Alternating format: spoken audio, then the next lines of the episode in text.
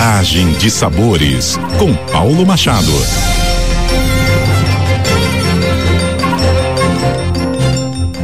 Olá, ouvintes da CBN Campo Grande, sou o chefe Paulo Machado e essa é a coluna Viagem de Sabores. E aí, como é que vão os preparativos para as festas de fim de ano? Eu sei que já estão a todo vapor, não é mesmo? As festas de confraternização, aquele amigo secreto, as trocas de presentes, a criançada na esperança de ganhar aquele presente tão desejado, enviado em pedido por cartinhas ou e-mail para o Papai Noel. Mas se tem algo que une todas as famílias, são as delícias de Natal. E no Brasil, praticamente em todas as regiões urbanas, essa ceia natalina é regada de pelo menos um assado, que pode ser o peru ou o tender, e ainda arrozes com passas e farofas bem crocantes.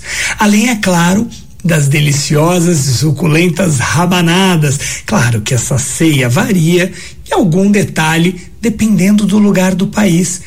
E aqui em Mato Grosso do Sul, por essas minhas pesquisas e andanças pelos interiores do estado, eu sempre questiono com bastante curiosidade sobre os pratos das festas de final de ano. E para minha surpresa, eu saio com alguma receita nova e com muita vontade de replicá-la que seja no próximo Natal. No Pantanal das Fazendas, muita gente tem o hábito dos assados, o porco monteiro ou uma paleta de carneiro, mais comuns na ceia de Ano Novo. Um churrasco de costela ou surtum bovino à noite, de Natal, é muito bom e também presente. Ou ainda uma deliciosa galinhada, a famosa galinha com arroz, acompanhada de alguma farofa, tutu de feijão bem temperado e um macarrão com molho vermelho à base de urucum e tomates. Com bastante queijo caipira ralado por cima. Hum. Roscas de fazenda com vaspassas já viram um panetone e doces em calda não podem faltar.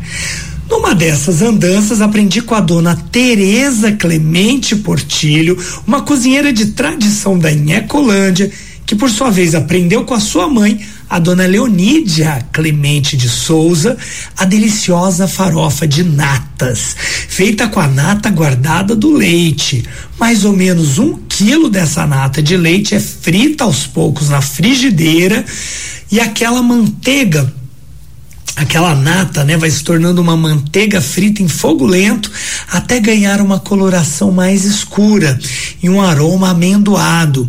E recebe então uma pitadinha de sal e farinha de mandioca e depois de bem ali passada na frigideira, que essa farinha fica bem crocante, aromática, algumas vezes pode levar também as uvas passas. São polêmicas, né? Mas no Pantanal nessa época são permitidas.